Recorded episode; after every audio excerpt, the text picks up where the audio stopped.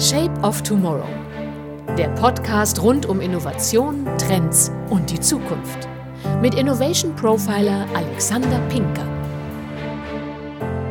Hallo und willkommen bei einer neuen Folge von Shape of Tomorrow. Heute geht es um die Zukunft des Spielzeugs, um die Zukunft des Spielens und auch, wie wir von der Natur lernen können. Und ich habe einen ganz spannenden Gast bei mir, einen tollen Interviewpartner. Marcel Pasternak, willkommen bei Shape of Tomorrow. Schön, dass du da bist. Ja, hi Alex. Vielen Dank für die Einladung erstmal. Ich bin gespannt, was, worüber wir uns heute so unterhalten werden damit die Hörerinnen und Hörer mal ein bisschen besser einschätzen können, mit wem rede ich eigentlich, warum, warum quatschen wir, wer bist du, was ist dein Werdegang, was machst du? Ich bin Spielzeugerfinder, komme eigentlich aus dem Produktdesign heraus und habe mich da schon immer mit äh, Strukturen und Prozessen der Natur befasst.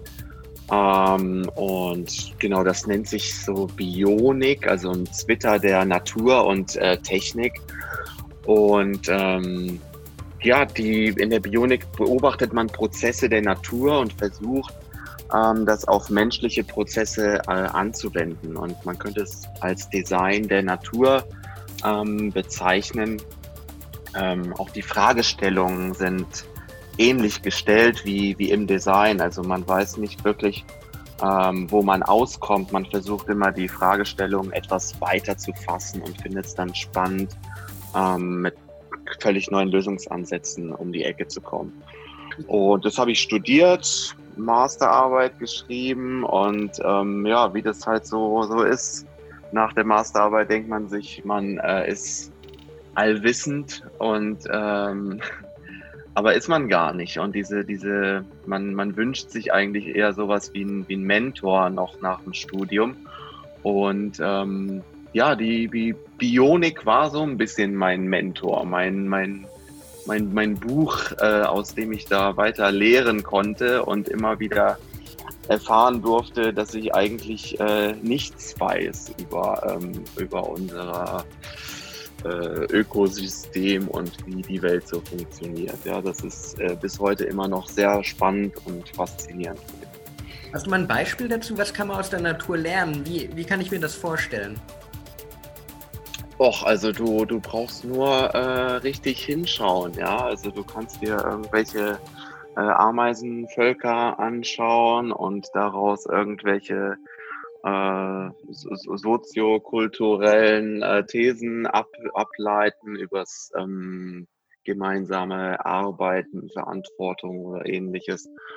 Ähm, oder ich selber bin also technikaffin. Äh, ähm, darum geht es bei mir eher um ähm, Bewegungsapparate, Bewegungsabläufe und ja, bis hin zu atomaren Zusammensetzungen könnte man sagen. Und ähm, ja, also bei mir geht es eher so um, um flexible Bewegungsapparate, also alles, was sich bewegt in der Natur, was morpht ähm, ja, das sind, können irgendwelche Spinnenbeine sein oder Knospen, die aufspringen. Ähm, die findet man überall und ähm, ja, diese Grundfaszination, die finde ich einfach spannend und es ist wert, das weiterzugeben.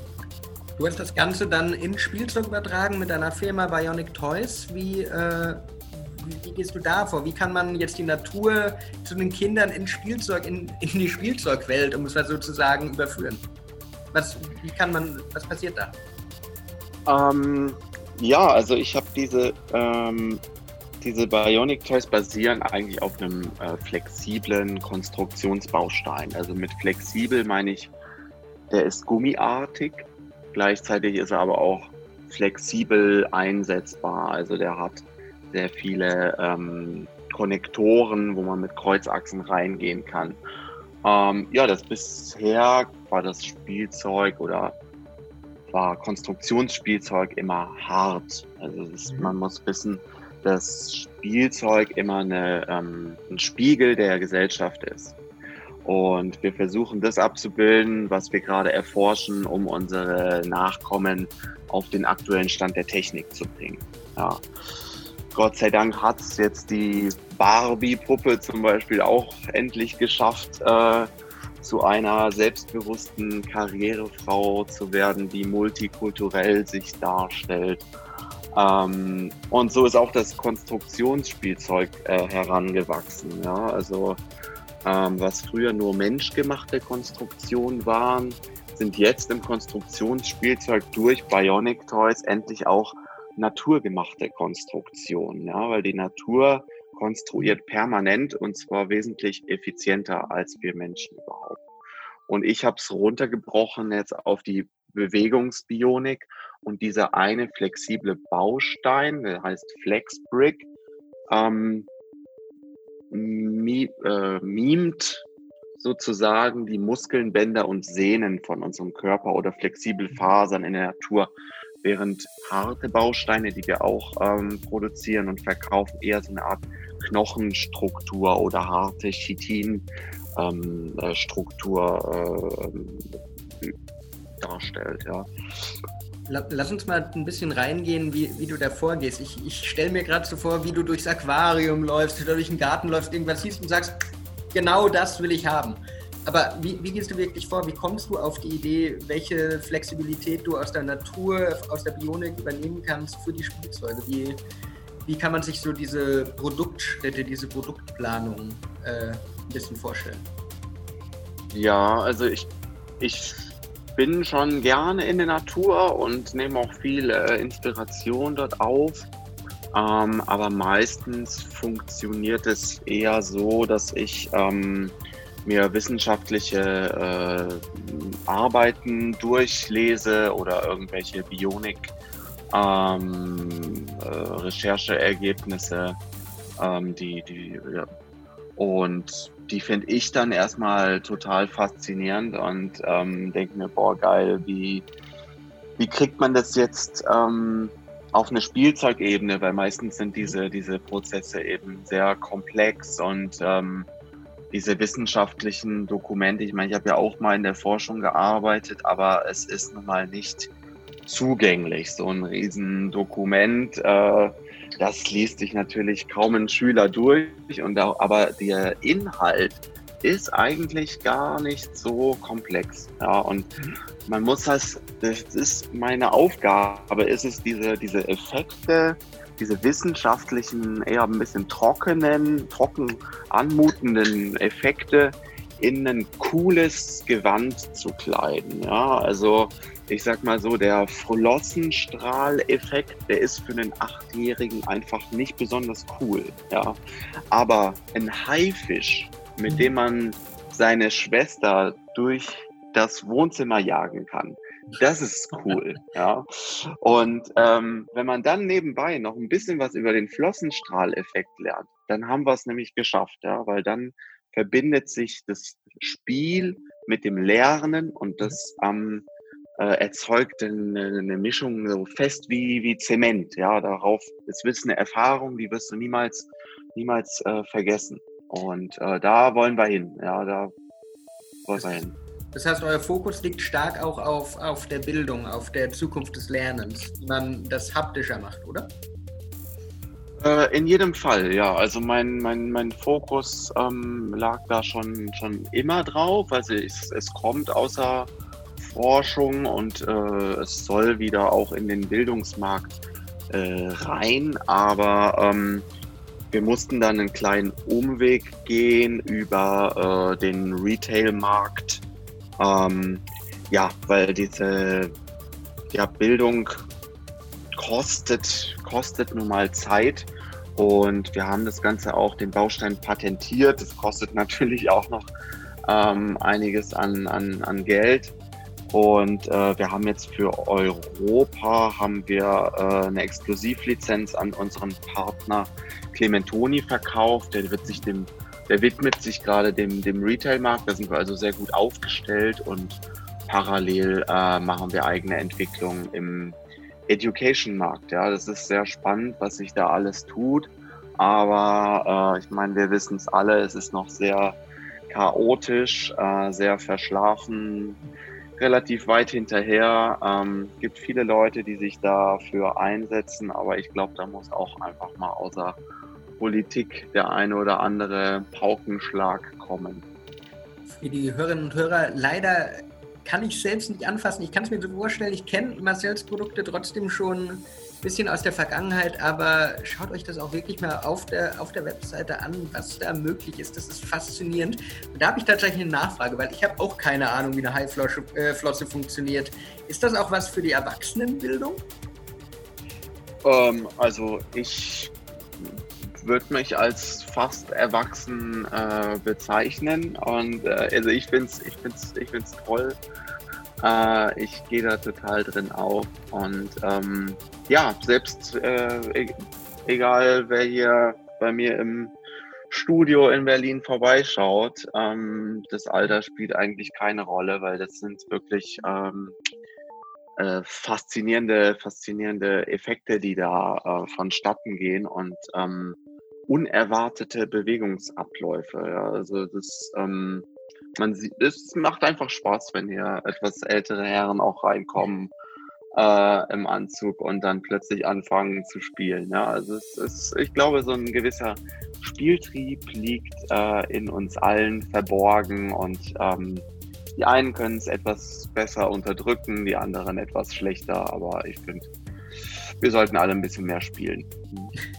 Das ist ein extrem gutes Wort und zu mehr Spielen ist tatsächlich auch so, so ein bisschen die Frage. Ähm, mehr Spielen, es gibt ja mehr als nur, nur die Tiere, mehr als Natur und in der Vorbereitung von, vom Gespräch hier hast du mir ja ein bisschen Informationen geschickt und ihr arbeitet jetzt an humanoiden Spielzeugen. Was ist das? Stellt ihr mir dann einen flexiblen Menschen, den ich knuddeln kann oder, oder was ist das? Ähm, naja, fast, ja. Also du, ähm, äh, nee, bisher, ähm, bisher waren unsere Bau- oder sind unsere Bausteine eher die Muskeln, Sehne und, Sehnen und Bänder zu verstehen. Und nun kommen auch die ersten elektronischen Komponenten hinzu. Ja? Also du musst dir vorstellen, dass du natürlich in einer flexi flexiblen Phase hast du eine Art ähm, Energiespeicher. Ja? Wenn du den Gummiband ziehst, dann willst du wieder in die Ausgangsposition zurück. Das heißt, du hast irgendwie so eine Art äh, Energiespeicher drin und das hast du ja in unseren Muskeln auch. So. Jetzt gehen wir aber da, ähm, entfernen wir uns etwas von dem äh, Gummimuskel und nehmen eben Sensorik mit auf und Motorik mit auf. Das heißt, wir haben ja in unserem ganzen Körper Sensoren verteilt und, äh, und Motoren verteilt. Und ähm, die äh, erweitere ich jetzt mit Bionic Toys. Also wir haben da die erste ähm, äh, Bionics oder Neuronics heißt es. Das ist eher ein, ein Neurone, eine Neuronensensorenplatine, wow. ähm, die deine ähm, Muskelkontraktion am Arm abgreift. Also du hast sozusagen ein, ein, äh, ein, ein Armband um deinen Unterarm ähm, gespannt und da sind Sensoren dran, die Signale an einen von dir gebauten Greifer senden. Das heißt, du kannst deine eigene Prothesen bauen ähm, und äh, in Echtzeit, wenn du mit deiner Hand greifst, greift dann diese Prothese gleich mit. Die ist dann aus Bionic Toys gebaut, kostet äh, nicht sehr viel, ähm, aber macht sehr viel Eindruck und ähm, ja, den eigenen Körper mal anstöpseln, mal zu erfahren, wie heißen überhaupt diese Muskeln, was passiert da im Körper, wenn ich meine Hand bewege, wenn ich eine Faust mache, wenn ich den Finger hochhebe. Ähm, ja, wie heißt es, wie funktioniert es und wie kann ich das eventuell nutzen, um äh, noch mehr Mensch und Maschine oder äh, zu verschmelzen oder Elektronik nutzen, um, ähm, ja, um, um meinen Leben zu Lebensalltag zu erleichtern. Äh, ja, darum dieser humanoide Gedanke. Das ist ja gerade vor allen Dingen ein Thema, das kriegt man ja auch in der, in der Medienarbeit, in der Presse immer mal wieder mit. Ich meine, Elon Musk möchte die Maschinen Menschen verschmelzen. Wir haben erste Exoskelette, wir haben hier Entwicklung, wir haben ganz einfach gesprochen sogar bei den Nintendo Switch über Labo, wo wir den Roboter über Pappe steuern können, äh, diese Verschmelzung von, von Mechanik, von Bewegung mit einer anderen Funktion. Denkst du, das ist die Zukunft? Denkst du, da geht es weiter? Ähm, ja, also das, wie gesagt, das Spielzeug ist der Spiegel der Gesellschaft und ähm, es geht nun mal in eine sehr digitale äh, Richtung momentan und das ist, kommt auch endlich mal in der Spielware an, dieses, äh, diese digitale Komponente. Es ist noch ein bisschen, äh, bisschen zögerlich, weil viele das noch nicht so wahrhaben wollen, aber ich glaube, das, spricht, das betrifft nicht nur den ähm, Spielwarenbereich. Ja. Also es wird natürlich viel digitaler, aber ähm, wenn es nur digital ist, das sehe ich ähm, sehr kritisch. Mhm. Äh, und ich wünsche mir, dass es äh, eine, eine Mischung aus beiden ist. Also dass man digitale Komponenten mit haptischem Feedback äh, verschmelzt. Also wir haben da auch schon ein paar spannende äh, Augmented Reality Konzepte in der Schublade.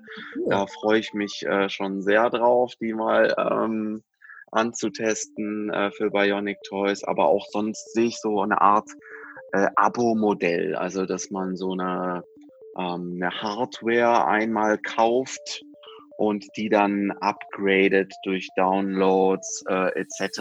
Ja, diese Hardware mhm. ähm, kann man sich vorstellen wie ein Sack äh, Atome oder sowas, ja, ähm, die du dann über Uploads äh, zu dem machen kannst, was äh, gerade trendy ist. Ja. Jetzt geht es ja bei Shape of Tomorrow wirklich um, um diese Zukunftsvision. Und du bist Visionär, du zeigst gerade auch schon, wo die Reise hingehen kann. Gehen wir mal wirklich in die Zukunft, gehen wir wirklich zehn Jahre voraus. Wir leben im Jahr 2020. Wie sieht 2030 deiner Meinung nach aus? Wie sieht deine Branche oder die Bildungsbranche plus die Spielzeugbranche dann aus? Was denkst du? Oh, also es ist, ja, es ja. ist natürlich, im Moment, ich, ich lasse jetzt diese ganzen Corona-bedingten ähm, Veränderungen einfach mal außen, außen vor, sondern gehe nochmal einen gewaltigen Schritt weiter. Und ähm, ich denke, es wird keine Spielwarenmessen mehr geben, wird nur noch Online-Handel geben. Äh, viele Zwischenhändler werden wegfallen, also sehr viel Direct-to-Consumer, weil man immer es wird immer bessere Tools geben, wie Produzenten ihre Ware direkt an den Konsumenten verbringen können. Also wer äh, kein eigenes Produkt besitzt in Zukunft, ähm, der wird es etwas schwerer haben oder nur noch mit digitaler Ware handeln können. Äh, ich glaube, dass Kundenrezensionen, die, ähm, die Qualität erhöhen, weil sie schlechte Produkte etwas aussieben werden. Mhm. Äh, die Qualität der Produkte wird erhöht, aber gleichzeitig wird, glaube ich, auch die, die langlebig oder die Leb Lebensdauer verkürzt. Das liegt mhm. aber nicht an dem, an einem Defekt, sondern dann eher an einer Überholung durch Technologie. Ja.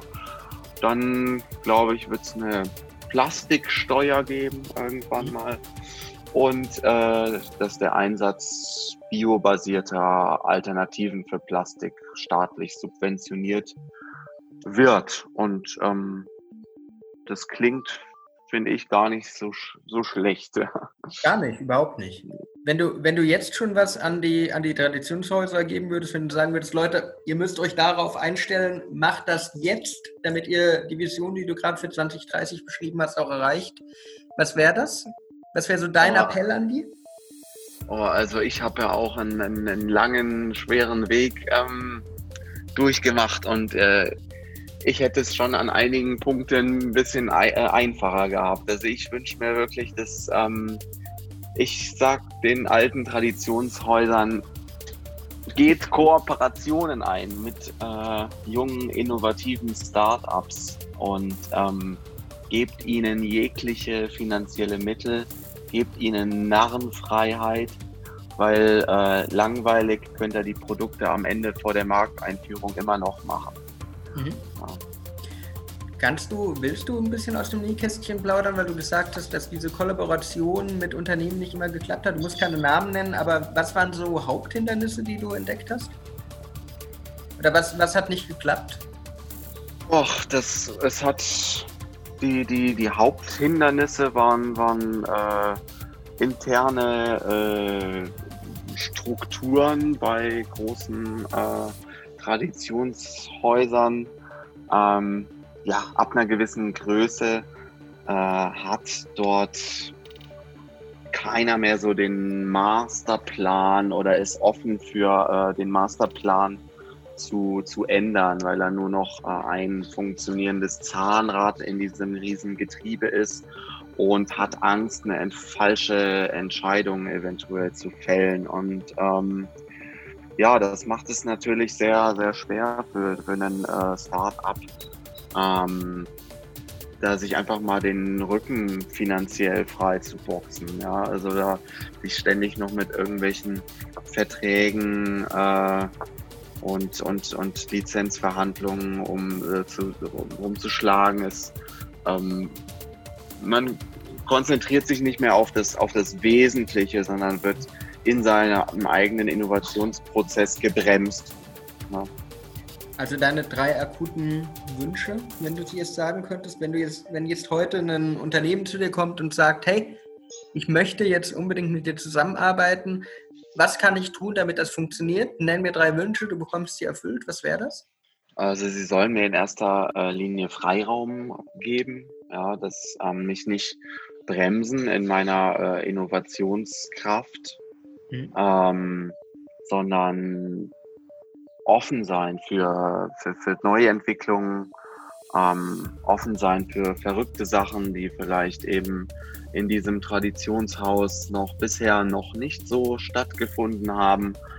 Ähm, es ist mir klar, das ist mit, mit äh, viel Vertrauen auch verbunden und dieses Vertrauen ist vielleicht nicht von Anfang an äh, da, aber vielleicht könnte man diese, diese Schritte der Produktentwicklung etwas, ähm, etwas aufreißen, dass man äh, größere Kapitel zusammenfasst und nicht bei den kleinen Zwischenschritten schon die Handbremse anzieht, sondern einfach mal ein großes Paket der Produktentwicklung laufen lässt und das dann am Ende bewertet und dort erst leicht die Handbremse anzieht ähm, oder das Produkt ein bisschen, das Konzept ein bisschen abändert und etwas ähm, seriöser oder ähm, langweiliger äh, gestaltet. Ja. Also das, das würde ich mir wünschen.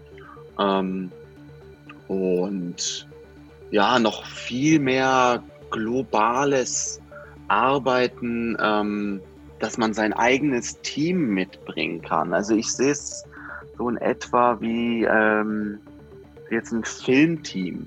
Mhm. Ähm, wenn ein Film gedreht wird, früher gab es ja diese Universal Studios und ähm, da ist man dann hingekommen, wenn man einen Film gedreht hat. Das läuft ja heute nicht mehr so ab. Man sucht sich äh, eine Produktionsfirma und die stellt dann für jeden Film die komplette Mannschaft zusammen. Ähm, und so stelle ich mir auch das zukünftige Arbeiten vor, dass man sehr projektbasiert eben seinen eigenen äh, ähm, Entwickler mitbringen kann, seinen eigenen Grafiker, seinen eigenen äh, Werbetexter und, und, und, wo man ganz genau weiß, okay, das matcht schon. Äh, ich muss mich, ich, es gibt ein Vertrauen, ich weiß, was, was der kann, ich weiß, mhm. worauf ich mich verlassen kann. Und ähm, ja, da sehe ich so die Zukunft des, des gemeinsamen Arbeitens, ja. Spannend, danke.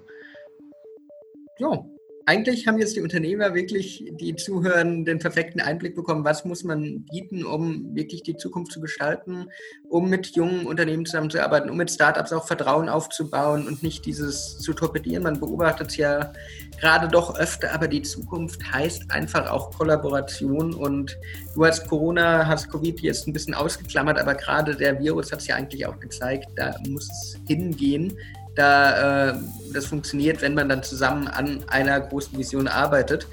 Letzte Frage, Marcel. Ähm, Bionik haben wir jetzt uns viel mit in den Spielbahn angeguckt. Du bist da ja Spezialistin, aber bist ja auch Bionik-Spezialist. Was denkst du, wie sieht denn die Zukunft der Bionik auch in so einem Alltag, in unserem Berufsleben, so im Jenseits des Spielens aus?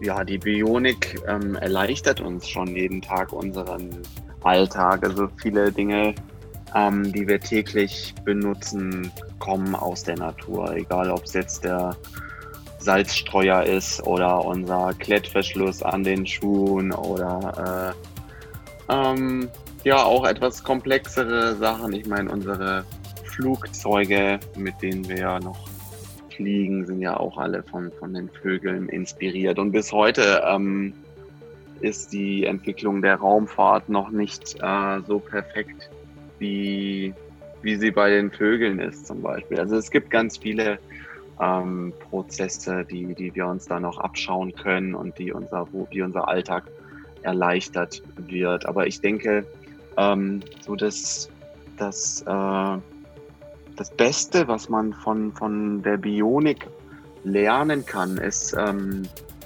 dass man eine Art Ehrfurcht entwickelt vor der Natur.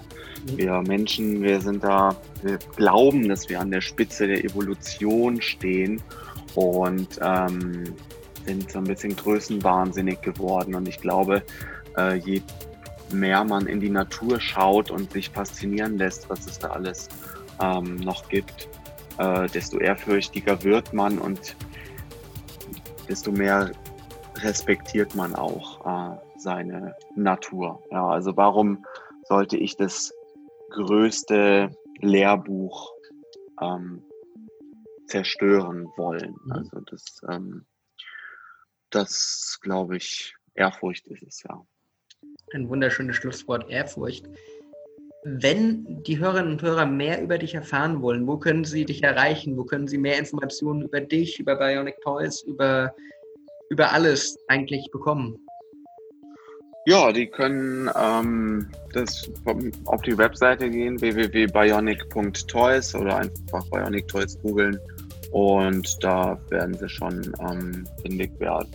Und äh, ja, ab äh, September September geht es dann los hier in Europa mit den ersten Sets und äh, wir nehmen da jetzt schon für, für äh, USA, Kanada und Mexiko ähm, Vorbestellungen an und versuchen da noch das Weihnachtsgeschäft auch noch äh, mitzunehmen. Ähm, ja, schauen wir mal, wie sich das so entwickelt. Ich drücke dir jedenfalls die Daumen. Ich danke dir fürs Interview. Danke auch, Alex. Hat mir sehr Spaß gemacht. Mir auch. Und allen Hörern, danke fürs Zuhören, danke fürs Einschalten. Wenn euch der Podcast gefallen hat, wenn euch die Folge gefallen hat, dann lasst gerne ein Like da, folgt mir auf Spotify, auf iTunes, wo auch immer. Wir hören uns nächste Woche wieder und ich wünsche euch eine wunderbare Restwoche. Vielen Dank und bis dann. Shape of Tomorrow. Der Podcast rund um Innovation, Trends und die Zukunft. Mit Innovation Profiler Alexander Pinker.